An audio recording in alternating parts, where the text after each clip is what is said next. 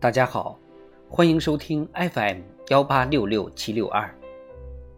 维然为您送上：想成为合群的人，先去做不合群的事。朋友问：一起去健身？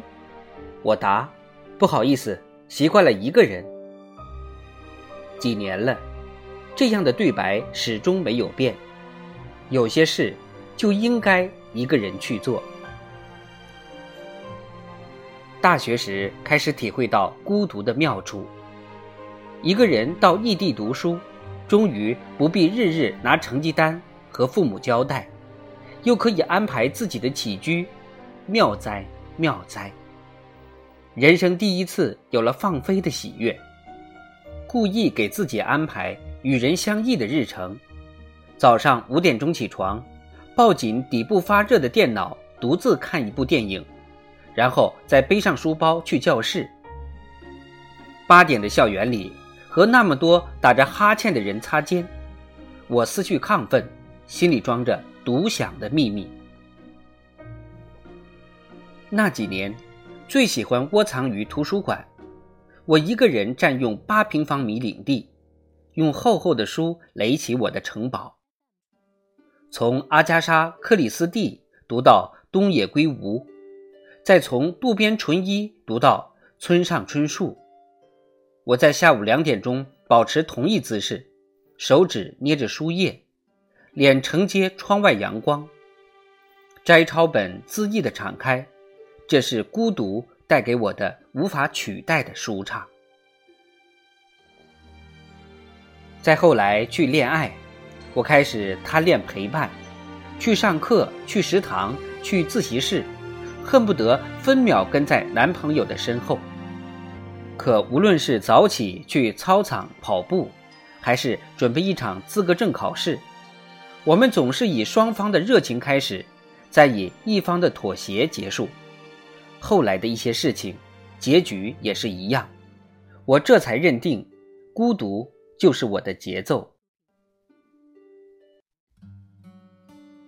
出国后增值最多的时段都是一个人度过的，在出租屋里设计自己的命运，打工并不容易，却充满自由。到底把孤独发挥出最大的价值。一个人在夹缝间挤出时间读书、写字、看电影，书桌上的本子记满笔记，在电脑前写下天马行空的故事。有一天。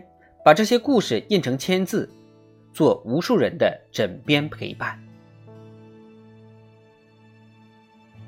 一个人下决心减肥，去健身房跑上五公里，跑步机上的陌生人让我不必计较姿势是否优美。夜晚汗涔涔的推开家门，在朋友圈发私密的记录，踏实而快乐，清点我减掉的负担。孤独将一些人摧毁，却将我救赎。读书、上学、赚钱、跑步、做梦，一个人实现他们。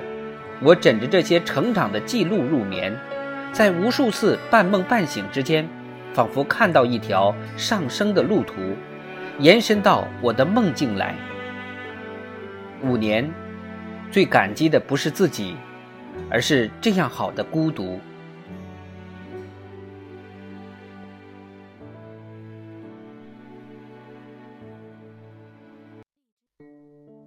生命中，越有关个人成长的事情，越应该一个人去做。不是一定要抗拒人群，热闹哪里都很多，可孤独却是稀罕的。有了孤独，灵魂才更自由。他不必迎合谁的喜好，不必等待谁的步伐，不必因为谁的妥协而觉得自己也失去了坚持的动力。直到现在，每一天，我仍留给自己躲起来的时间，在车库里搭建了最简易的图书馆，打开书，以文字构筑我的世界。